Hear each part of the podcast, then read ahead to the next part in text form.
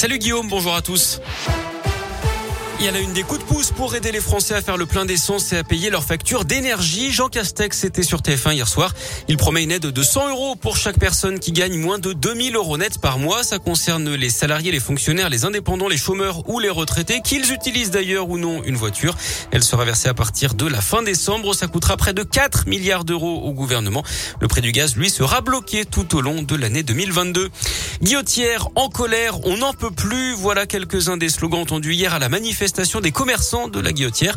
Pour la première fois, ils ont manifesté entre la place Victor Bach et les quais du Rhône pour crier leur ras-le-bol entre le trafic de cigarettes, le marché sauvage et les incivilités aux abords de la place Gabriel Péry. Ils dénoncent une situation devenue intenable.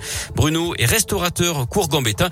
Il craint de voir tout simplement disparaître sa clientèle. Là, on est excédé. Bien évidemment, ça impacte notre activité économique. Le fait que des clients osent moins venir ou plus venir pour certains parce qu'ils n'ont pas envie de se retrouver trouver à traverser cette place ou à sortir de la bouche de métro, ou pour d'autres, malheureusement, euh, qui vont euh, se faire voler en venant euh, dans le quartier, que ce soit le vol de téléphone portable à l'entrée de la porte du restaurant, ça fait mal quand même, ou une cliente qui se fait voler son collier, ça m'arrive encore il y a 15 jours. Les constats, ils sont faits depuis des années. En tous les cas, ce qui est sûr, c'est que les commerçants et les habitants ne peuvent pas continuer à subir éternellement une situation qu'ils estiment ne pas pouvoir régler. Du côté de la préfecture, les services de l'État indiquent mettre tous les efforts en œuvre hein, pour retrouver l'apaisement. L'interview du préfet délégué à la sécurité est à retrouver sur radioscoop.com. Les réquisitions dans le procès de la sextape de Mathieu Valbuena, 10 mois de prison avec sursis et 75 000 euros d'amende requis contre Karim Benzema. Lui et quatre autres hommes hein, sont jugés pour une tentative de chantage. Par ailleurs, 4 ans de prison ferme et 15 000 euros d'amende ont été demandés contre l'instigateur de cette affaire. Les réseaux sociaux en alerte dans l'un, une fillette de 11 ans aurait été accostée par un homme près d'un abribus mardi matin à Prier.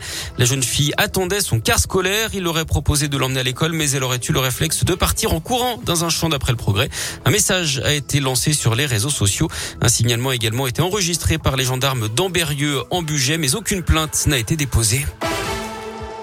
En sport et en foot, la soirée de toutes les émotions pour les supporters de l'OL hier soir en Ligue Europa. Lyon était mené de 0 avant de renverser la vapeur et de repartir avec une victoire 4-3 sur la pelouse du Sparta Prague avec un doublé de Karl Toko et Cambi, un but Mawar et un autre de Lucas Paqueta. Les Lyonnais qui ont fini à 10 hein, d'ailleurs avec l'expulsion de Malo Gusto. Troisième victoire en trois matchs donc pour les Lyonnais, solide leader de leur groupe. De son côté, Marseille a fait match nul 0-0 à la Ladiodrome.